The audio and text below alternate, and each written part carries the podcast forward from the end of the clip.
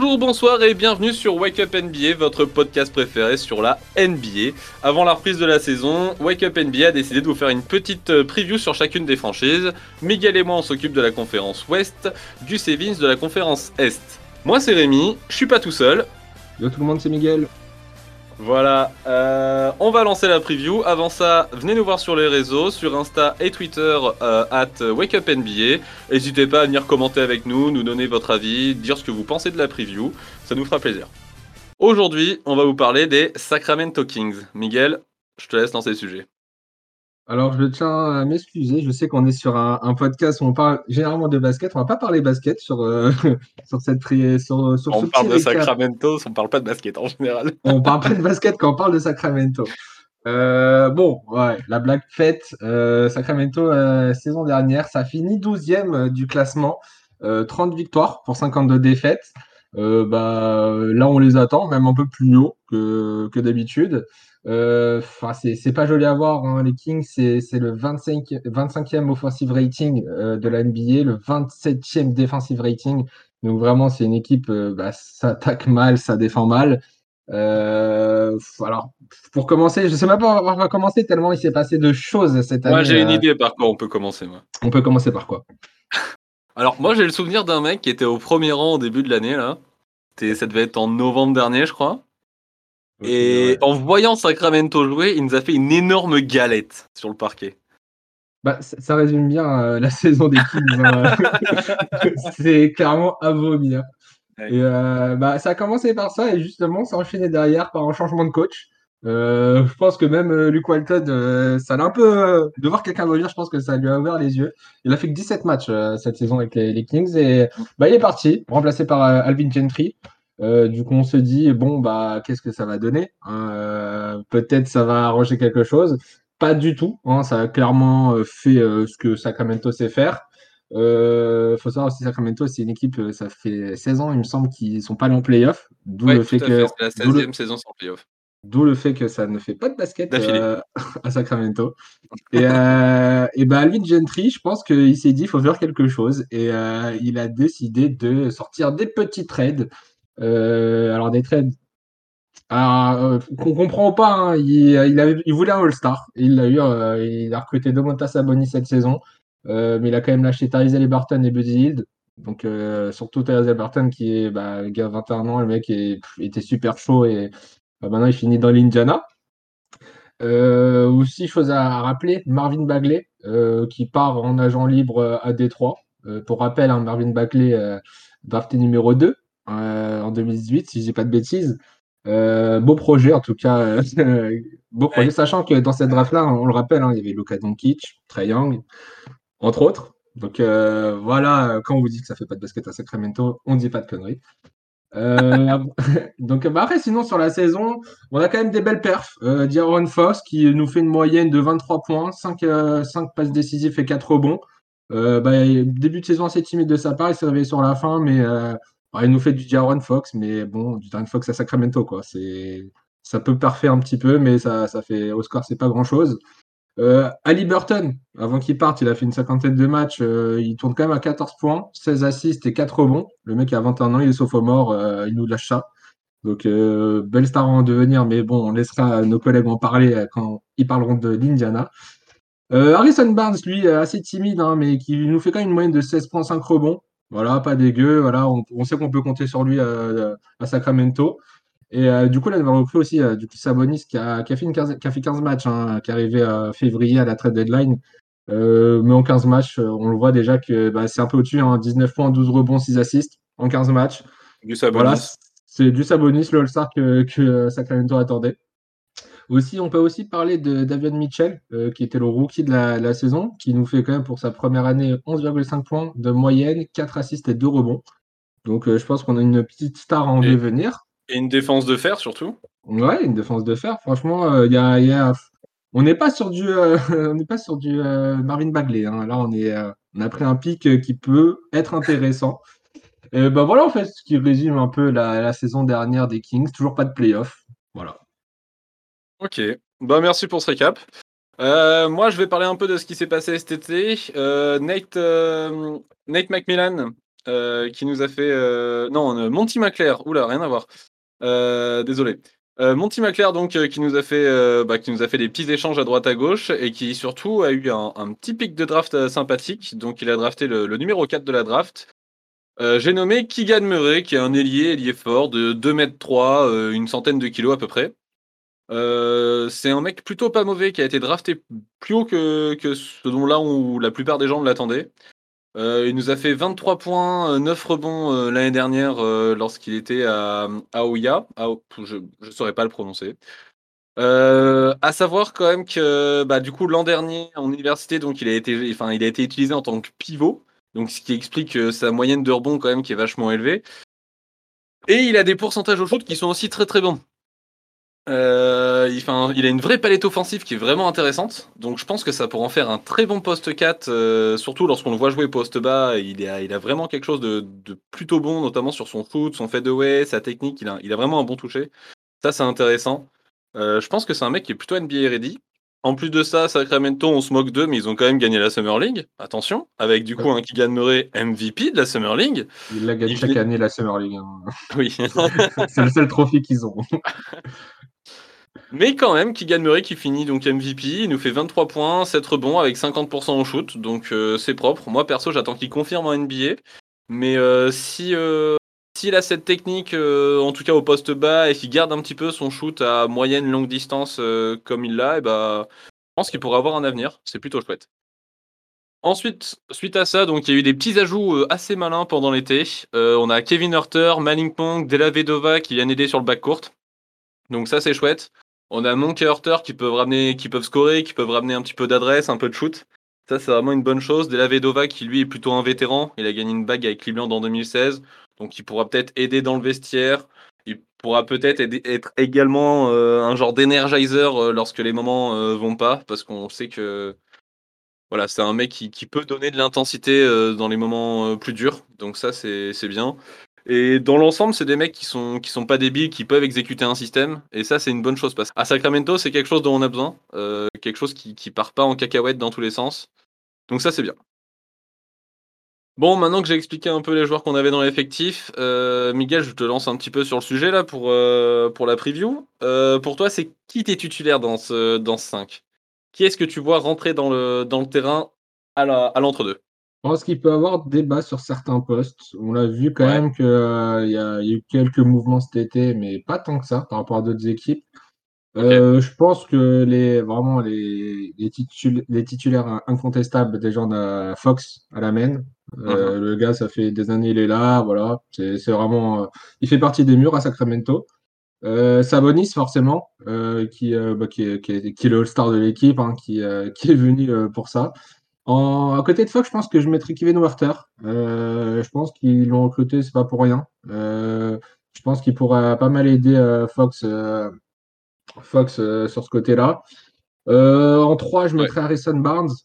pareil, il est là depuis quelques années, il fait le taf, en espérant qu'il, quand même, cette année fasse un peu mieux que l'année dernière, qu'il soit un peu plus, un peu moins timide, hein, un peu plus, plus de stats et tout.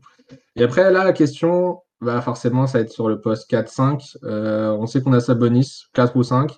Euh, on a la question avec bah, Holmes, qui est en 5, qui, euh, bah, qui nous a déjà montré ce qu'il savait faire, et forcément Keegan Murray, qui, qui a été drafté en 4. qui, bah, comme on le sait, hein, t'es drafté en 4, c'est pas pour être sur le banc. Donc, à, savoir que, à savoir que Mike Brown a annoncé lors d'un Media Day, donc c'était durant la Summer League ou juste après, je sais plus, il a annoncé que Kylian Murray ne serait, ne serait pas titulaire euh, en ce début de saison. Ouais. Ah, c'est pour ça que moi, je, me dis en début de saison, je mettrais Sabonis en 4 et Richard Holmes en 5. Mais moi, je ne serais pas étonné qu'au bout de quelques matchs seulement, euh, Kylian Murray euh, arrive dans le start directement. Et dans ce cas-là, Sabonis passerait en 5 et Kylian Murray en 4 et Richard Holmes chaufferait un petit peu le banc de la saison. Bah, je suis assez d'accord avec toi pour le backcourt. D'Aaron Fox et Kevin Hurter euh, sur les postes 1 et 2, euh, ça je pense que c'est indéniable. Harrison Barnes, euh, ça restera aussi à l'aile parce que voilà, le mec est, le mec est solide, il peut scorer, il défend, c'est honnête. C'est honnête, c'est polyvalent, donc ça va rester également en 3. Moi, personnellement, j'aurais plus vu un Sabonis en 5 qu'un Keegan Murray en 4. Euh, aller à l'encontre du coach, désolé. Mais tout simplement parce qu'en fait, quand tu piques euh, un joueur en poste 4, bah, l'objectif c'est de le développer, c'est de lui donner les minutes qu'il faut pour que bah, voilà, pour qu'il puisse s'imprégner de quel est le niveau de jeu en NBA, de voilà, de vraiment pouvoir monter, de montrer son potentiel pour, euh, bah, pour le futur surtout. Donc ça, ça m'embête un peu que le coach dise comme quoi il le sorte de ses titulaires, mais pourquoi pas? Je pense que comme tu dis, il y a de grandes chances que d'ici décembre, janvier, il, soit titulaire au poste 4. Enfin, en tout cas, c'est ce que j'espère pour lui. Mais après, Richonum 105 avec Sabonis 104, c'est pas déconnant. Euh, surtout défensivement, parce que Sabonis 105, c'est quand même limité. Donc avec un Richonum qui peut, voilà, qui va se battre sur les, sur les intérieurs d'en face, c'est une bonne chose, je pense. Bah, c'est surtout ah. que si, si, si tu as Sabonis 104 et Richonum 105 et que ça marche bien, que ça fonctionne bien, euh, bah, il n'y aura pas d'intérêt justement à changer ça et à mettre Keegan Murray. Donc, bah, euh, Murray, tu pourras après, pourquoi pas l'intégrer en 3. C'est un genre d'ailier, ailier fort, il est pas très très grand, hein. il doit, comme j'ai dit, il fait 2m3. Mm. Donc en soi, à l'aile, c'est pas non plus déconnant. Donc après, à voir ce que tu fais d'Harrison Barnes. Ouais, faudra voir. Ouais, bah, en fait, ça dépendra des résultats du début de saison, forcément. Euh, si on voit qu'il y a un changement à faire, il, a de quoi. Il peut faire des changements, il n'y a pas de souci. Mais si jamais ça marche, et ça va paraître bizarre de dire ça, mais si les Kings gagnent, euh, bah ouais, autant rester comme ça. Hein. Si c'est la oui, magique. Hein. C'est sûr. Après, ça va dépendre du match-up aussi. Hein. Quand tu vas tomber sur des baobabs euh, style, euh, style Joel Embiid ou ce genre de mec, bah là, ça, tu vois, défensivement, là, il faudra mettre de la taille et du poids pour, pour gérer même, ça. Même pas sûr que ça suffise. Non, c'est sûr, mais bon, t'essayes quand même. Ah en sixième homme, moi perso, j'ai Davion Mitchell. Je pense que c'est assez incontestable. Vu le, la la prestation du mec sur l'année, il peut défendre clairement sur le meilleur, euh, le meilleur arrière euh, de l'équipe d'en face, parce qu'il défend vraiment bien. On l'a vu limiter des, des bons scoreurs, notamment Paul George ou Stephen Curry lors de certains matchs. Donc ça, c'est une bonne chose. Et en plus de ça, il a pas mal progressé, euh, surtout en fin de saison au shoot, notamment à 3 points. donc s'il peut nous faire une saison à, je dis n'importe quoi, mais 15 points, qui continue un peu sur ses passes D comme il est, là il est à 4, si jamais il, il toujours autour de 4-5 et qu'il peut défendre sur le meilleur arrière d'en face, bah, moi, je le mets clairement sixième homme. Et, euh, il a annoncé lui-même euh, vouloir rentrer dans la course du meilleur sixième homme de la ligue. Un avis là-dessus? bah, C'est pas déconnant. Hein. De toute façon, on sait que ça, ça va sûrement être le rôle qui, qui va lui s'attribuer. Et euh, franchement, bah, je l'ai dit déjà au début, hein, il avait des stats pour sa saison rookie qui sont quand même assez, pas impressionnantes, hein, parce qu'on a déjà vu mieux forcément, mais qui sont très belles. Et sur une année sophomore, il, il est censé faire mieux. Et si vraiment euh, l'entraîneur lui laisse vraiment la clé de, de, bah, d'être sixième homme, je pense qu'il peut la saisir. Après, ça va dépendre. Il y a beaucoup de concurrence en face, forcément. Mais euh, en tout cas, je pense qu'il rentrera dans la discussion euh, cette année, je pense. Ok. Bah, en tout cas, moi, je l'espère pour lui parce que c'est un mec que j'aime vraiment beaucoup. C'est la seule raison qui me fait cliquer sur Sacramento. Et c'est rare qu'on dise ce genre de choses. Quand on parle de basket, bien sûr. moi, il y a une autre question qui me taraude qui, m'embête un peu côté Sacramento. Euh, pour toi, c'est qui le leader de l'équipe? On bah, a dit Aaron Fox. Ouais, c'est sans dire Aaron Fox, c'est Sabonis, on le sait. Ouais, voilà, c'est un peu ça. Il y a, on a dit Aaron Fox qui est là depuis plusieurs années. Du coup, c'est le visage de la franchise, hein, très clairement. C'est la star qui a un niveau euh, semi-all-star, on va dire. Et on a fait un très gros trade du coup à la trade deadline l'an dernier pour récupérer Sabonis. Bien joué à eux, ils voulaient récupérer un All-Star. Donc clairement, Sabonis est le meilleur joueur sur le terrain. Et le vrai leader sur le terrain, pour toi, ce serait qui?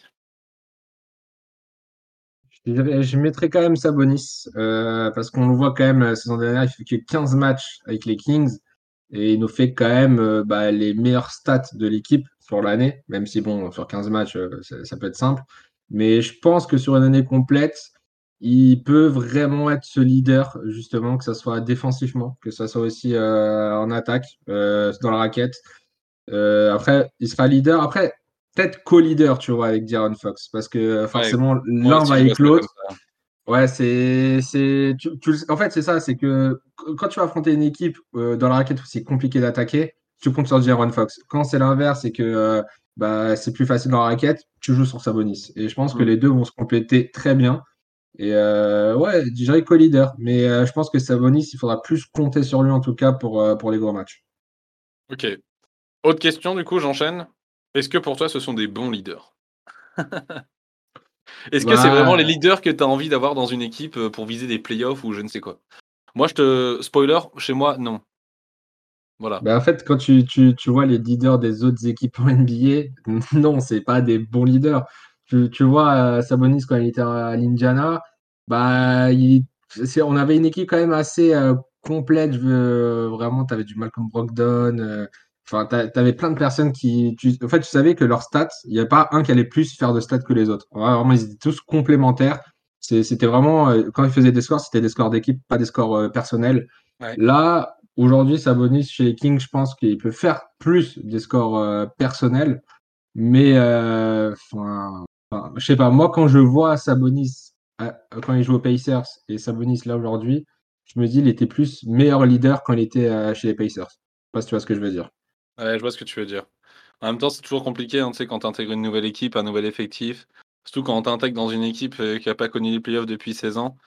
Euh, Ça met une c'est pression, compliqué hein. de venir euh, te montrer et dire euh, Yo les gars, maintenant c'est moi le leader, grâce à moi on va retourner en playoff, tu vois. C'est un peu l'idée. faut, faut pas se foirer hein, quand tu dis ça. D'ailleurs, quand on dit qu'on va retourner en playoff, c'est quoi tes espoirs à toi? Allez, Bah, les- lance-toi. Les playoffs, les playoffs et C'est ça l'espoir? Bah, l'espoir, bah, alors, Les Playoff. playoffs sur ou le play-in le play-in, justement. Pour moi, l'espoir des, des Kings aujourd'hui, c'est d'arriver au play-in. Et après, bah, le play-in, hein, c'est des matchs couperés. Donc, euh, t'es là, enfin, soit tu as un ou deux matchs de- d'aller en playoff. Et on sait très bien, même si cette équipe arrive à aller en playoff de- d'une manière ou d'une autre, ça va sûrement se faire soulever euh, au premier tour, tu vois. Ouais, mais Mais même s'ils arrivent à aller en playoff, je pense que c'est la fête nationale à Sacramento. c'est c'est une victoire, c'est une victoire, forcément. Donc, euh, pour moi, c'est ça, en fait. Euh, quand je vois le- leur effectif, là, on va pas se mentir, hein, je pense que depuis 16 ans, c'est la meilleure équipe des Kings qu'on a vue.